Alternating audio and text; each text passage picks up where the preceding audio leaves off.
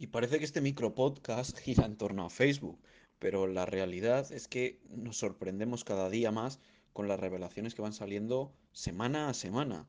Eh, hoy mismo conocíamos dos escándalos nuevos de Facebook. El primero es que Facebook había estado y sigue aún eh, pagando a ciertas personas, a ciertos usuarios, sobre todo adolescentes,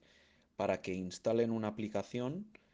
de VPN que lo que hace es intercepta todas las comunicaciones de todas las aplicaciones y básicamente Facebook hace un estudio y espía los datos de todos los usuarios, conversaciones privadas, fotos, uso de cualquier aplicación dentro del móvil.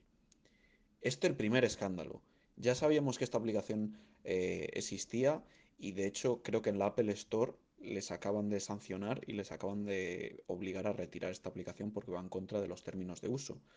pero es que ya directamente se ha convertido en una aplicación que instala malware, eh, software malicioso y software espía.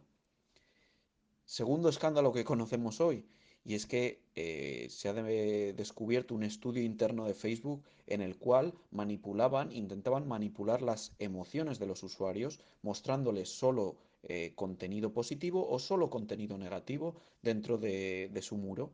Esto hace que los usuarios, según este estudio, eh, se conviertan en gente más positiva o gente más negativa. Un estudio sin conocimiento de los usuarios y que realmente es muy macabro eh, lo, que real, lo que Facebook ha estado intentando hacer con este tipo de estudios. Así que imaginemos qué es lo que puede llegar a hacer con todo este conocimiento que está haciendo a la hora de robar nuestros datos, conocernos mejor que nosotros mismos para poder manipular lo que pensamos y dirigirnos a sus intereses, que no son otros que la gente que paga para, para aparecer en la plataforma y para manipular nuestras opiniones y nuestras emociones.